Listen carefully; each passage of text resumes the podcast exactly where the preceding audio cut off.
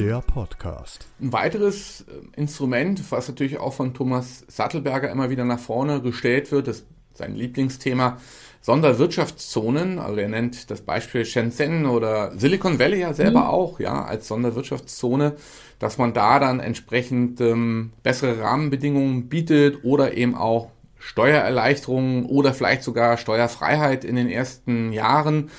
Das wäre ja eine Sache, die man dann auch nochmal als zusätzliche Maßnahme sicherlich aufgreifen könnte. Ja, ich sag mal unbedingt, wobei ich bei Sonderwirtschaftszonen jetzt weniger in geografischen Zonen denken würde, sondern eher in thematischen Zonen. Ähm, ansonsten würde ich es unterschreiben. Ähm, also zu sagen, ähm, da die entsprechenden Anreize und, und, und ähm, zu schaffen und auch Hürden abzubauen, äh, fände ich äh, sinnvoll. Aber wie gesagt, ich würde es nicht auf Regionen wie jetzt im Silicon Valley irgendwie beschränken.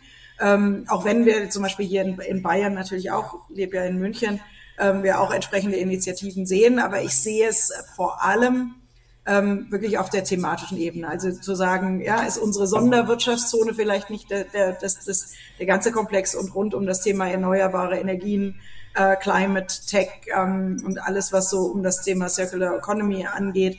Ähm, wäre nicht das, sind das nicht Themen, wo wir so ohnehin in Europa und in Deutschland so stark sind, zu sagen, das sollten wir einfach jetzt ganz gezielt fördern. Zum einen, weil, ich sag mal, die, die, die gesellschaftliche ähm, äh, Notwendigkeit evident ist. Ja, wir müssen an diese Themen ran.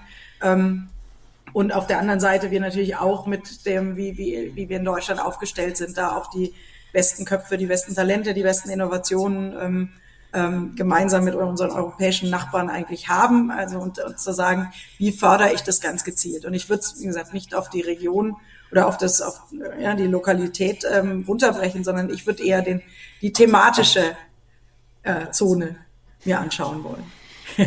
Wie müsste man das dann ausgestalten? Also würde der Staat dann sagen, pass mal auf, wir haben jetzt da fünf Themen, die wir nach vorne bringen wollen, von Nachhaltigkeit über Supercomputer bis hin zu künstlicher mhm. Intelligenz. Ähm, und ihr, ihr, könnt euch dann bewerben oder nee, oder generell, wenn man da dann halt eine Ausgründung macht, dann wird man dann steuerlich anders behandelt, ähm, aber eben nicht regional bezogen, sondern wie könnte man das ausgestalten? Ich fände auch schon, schon, schon prima, wenn man einfach sagt, wenn, wenn wir jetzt auf das ganze Thema Komplex, auf den Themenkomplex erneuerbare Energien schauen, dass man einfach sagt, dass auch, auch von den verschiedenen, aus den verschiedenen Töpfen, die ja die Bundesregierung zur Verfügung stellt, für bestimmte Themen. Ähm, ja, es gibt den Deep Tech Climate Fund, es gibt die äh, Sprint, also die Bundesagentur für Sprint Sprunginnovation, wie du gerade schon erwähnt hattest, dass man einfach auch da, ähm, dass auch Innovationen aus, die, für diese, aus diesem Kontext heraus auch, auch da gezielter gefördert werden und äh, man nicht darüber diskutieren muss, ob äh, ja, möglicherweise das Thema Kernfusion ähm, jetzt ein Thema ist, was über einen staatlichen, äh, staatlichen Topf gefördert werden muss, ja oder nein, sondern es ist ein Thema, was zahlt auf die Energiewende ein. Ähm, es ist ein, ja, die, die Notwendigkeit ist evident. Ähm, ja, warum nicht da auch zu sagen, okay, das, das ist genau ein, eins dieser Themen, ähm, in die wir auch äh, zukünftig rein investieren müssten. Und dann kann man sich noch überlegen, welches ist dann möglicherweise der richtige Topf, aber dass man dort vielleicht nicht mehr lange diskutieren muss, ob überhaupt. Also mehrere Moonshot-Projekte, dann die dann in, in, unterschiedlichster Weise ja dann sowohl äh, überregional als auch regional dann gefördert werden können. Und die Instanzen können sich ja dann auch entsprechend sicherlich ergänzen von Kommunen, Länder, Absolut. Bund. Also da gibt es sicherlich auch. Aber, äh, ja, ja. aber ich sehe vor allem wirklich diese, diese, diese Aufgabe, einfach zu sagen, welche Rolle wollen wir denn spielen? Welche Rolle wollen wir in Europa und in Deutschland ähm, haben? Was ist unser Platz auf der globalen Innovationslandkarte? Ja, so wie die Chinesen vor einigen Jahren gesagt haben, wir wollen führend sein im Bereich künstliche Intelligenz. Ja, welches ist denn unser Thema? Und ich sehe, wenn, wenn ich mir anschaue, Industrie 4.0, ähm, aber auch das ganze Thema Nachhaltigkeit, da kommen die, die, die, die Innovationen ohnehin hier aus Europa ähm, sehr viel stärker und einfach zu sagen, sind das vielleicht unsere nächsten Moonshots? Was ist unsere nächste Automobilindustrie sozusagen. Ja, wo ist die nächste Leitindustrie ähm, oder die weitere? Wo wollen wir da führend sein? Ähm, ich glaube, da ähm, bräuchten wir einfach, ja, müsste man einfach mal die, die, die Felder identifizieren. Das wäre schon mal, das wäre schon mal der erste Schritt. Vorhin ist ja diskutiert worden mit der Deepa Gautam Nigge in der Neo-Session, wo die Förderpolitik hingehen sollte. Also dieses Thema der Freihandelszonen, also das Lieblingsthema von Thomas Sattelberger, also dass man sowas initiiert wie Silicon Valley oder äh, Shenzhen, also diesen Effekt äh, mit Freihandelszonen ähm, nutzt, um dann die Start-up-Szene zu fördern. Und die Deeper hatte einen ganz guten Vorschlag gemacht. Sie sagte, nee, sie findet das eigentlich nicht so gut. Würde so ein bisschen dem regionalen Cluster dann widersprechen. Sie sagte, man sollte eigentlich zentral vorgehen nach Themen. Also es sollte vielleicht äh, äh, bundesweit, äh, sag mal, vier, fünf Top-Themen gehen. Das würde ja dann eher in Richtung Missionsorientierung gehen, in Richtung René. Und danach sollte sich dann alles, sag mal, ausrichten.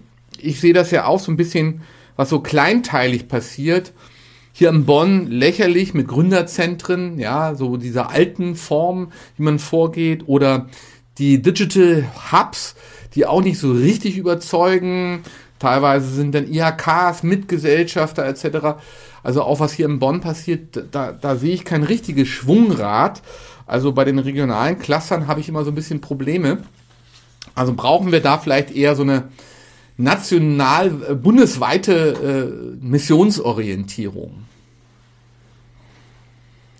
Vielleicht René zuerst. Ich fange mal an, ja. ja. Ähm, Finde ich einen sehr charmanten und interessanten Vorschlag. Auch basierend so ein bisschen auf den Erfahrungen, die wir in den letzten Monaten gemacht hatten mit Blick auf die Kapitalbeschaffung. Was haben wir getan? Wir haben mit vielen Venture Capitalists natürlich hier in Deutschland gesprochen. Wir haben uns äh, staatlich finanzierte Projekte und Programme angeguckt. Letztlich sind wir aber jetzt für unsere Seed-Runde bei amerikanischen VCs gelandet. Komplett. Kein einziger Deutscher dabei, kein einziger Europäer dabei. Warum? Weil die Amerikaner, was das Spiel betrifft, natürlich uns immer noch deutlich weit voraus sind, viel schneller sind, viel effizienter sind. Wir haben mit denen über Hypothesen über unseren Markt gesprochen, während wir hier eben Deutschland oftmals erst aufschlauen mussten, was überhaupt da draußen passiert. Und ich glaube, wenn wir über Ökosysteme, Innovationsökosysteme sprechen, dann konnten wir vor zehn Jahren diese Regionalisierung noch festmachen an halt eben Systemen im Silicon Valley, New York und Shenzhen. Mittlerweile sind wir aber an einem Punkt, wo halt eben groß denkende Startups, sage ich jetzt einfach mal, sich so oder so virtuell aufstellen. Was das Team anbetrifft, heißt, wir haben 20 Leute, die für uns aus 16 Ländern arbeiten. Und was die Innovationsbeschaffung angeht, halt eben genauso, weil halt eben die amerikanische Szene auch mittlerweile in Europa wildert. So, mit einer deutlich besseren Professionalisierung und Struktur dahinter. Und ähm, die große Frage am Ende bleibt ja natürlich, wandert damit Wertschöpfung ab? Mittelfristig natürlich, wenn das halt eben weiterhin so geht. Wenn wir dem aber gegenüber eine sehr starke Unterstützung auf der Impact-Ebene stellen und halt eben sagen, wir interessieren uns in Deutschland besonders für die folgenden Herausforderungen und versuchen, die zentral zu fördern, dann sehe ich da auf jeden Fall die eben von mir geforderten Punkte deutlich besser verankert und strukturiert, als wenn wir das über weiterhin regionale Netzwerke spielen. Weil wenn ich jetzt etwas im Bereich Logistik machen wollen würde, würde ich nicht nach Dortmund ziehen, wo der Hub sitzt. So, wo, äh, oder andersrum, was in München oder in Berlin sitzt. Ne? Gleichwohl dieselbe Entwicklung. Von daher finde ich den Gedanken gar nicht mal so blöd und auf jeden Fall strebenswert, tatsächlich. Mhm.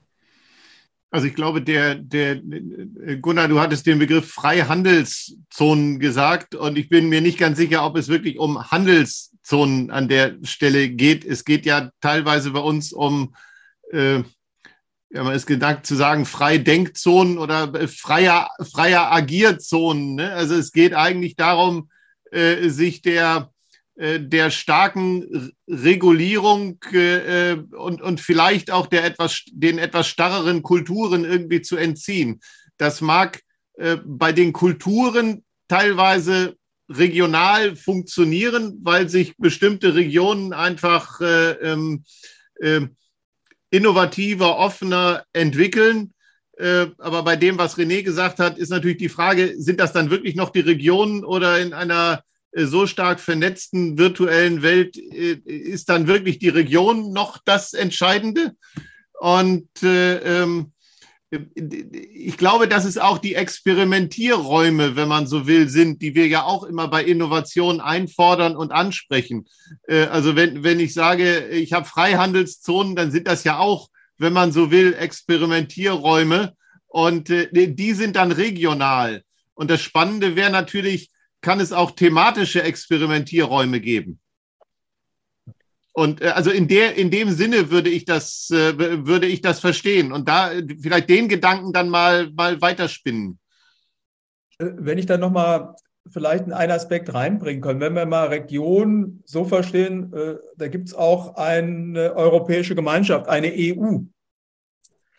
Ähm, die Frage noch mal wirklich äh, an, an euch auch, äh, was kann denn so eine EU machen? Wie weit, äh, das ist ja eine Frage wirklich, die früher heißer umkämpft war, industriepolitisch. Äh, äh, soll man wirklich ganz bestimmte Missionen dann auch massiver fördern?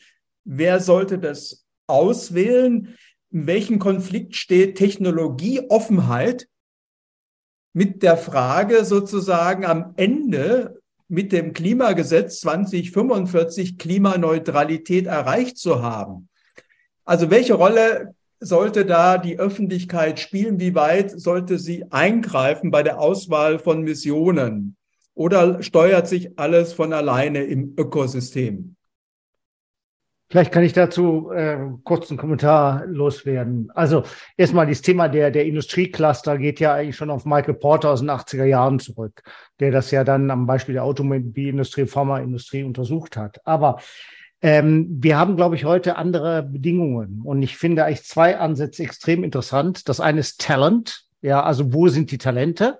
Ja, das heißt, in der Nähe der großen Universitäten, in der Nähe der guten Universitäten, dann sind wir in den Städten. Ja, also da ist alles, was soft ist, sozusagen angesiedelt. Aber das andere Thema ist Energie. Und äh, man kann zum Beispiel nach Holland mal schauen, da gibt es Emshaven, die haben ein äh, sozusagen Energiecluster. Das heißt, die haben das, was Rafael Laguna eben gesagt hat, diese Abundanz, diese, diese viele Energie. Da gibt es Windanlagen ohne Ende, da gibt es Testfelder für Windanlagen, da gibt es aber auch noch ein, äh, ein kombiniertes Kohle-Müllkraftwerk, ist nicht so schön, ja, aber ähm, und darum haben sich die ganzen Rechenzentren angesiedelt. Zum Beispiel das große Rechenzentrum von Google. Dort fahren Autos mit Wasserstoff rum, weil die da Wasserstoff produzieren und so weiter und so fort. Das heißt, die haben da, die versuchen sozusagen Energie zu konzentrieren und wo die Energie da und billig ist. Dort kann ich dann auch produzieren. Das ist jetzt nicht Talent, sondern das ist jetzt die Hardware, die ich da an der Stelle habe. Und das finde ich einen extrem interessanter, äh, einen interessanten Punkt, wenn ich zum Beispiel eben an bei uns an Wilhelmshaven denke. Ich habe gerade mit äh, dem Zuständigen von ähm, von Uniper gesprochen, der gerade in Wilhelmshaven sitzt äh, und äh, das Terminal dort äh, anklemmt. Aber das ist ja auch nur ein erster Schritt. Aber wir könnten vielleicht wirklich solche Energiecluster schaffen. Die, da sehe ich vor allem natürlich Norddeutschland, MacPom, beziehungsweise Niedersachsen, die da schon äh, Infrastrukturen halt stehen haben. Und dass man eben vielleicht auch dahin gehen wird, dass man produzierende Industrie genau in diese äh, Richtung dann verlagert. Ob dann da Menschen drin sitzen oder ob das so äh, Light-Out Factories sind, das ist nochmal eine andere Frage. Der Podcast.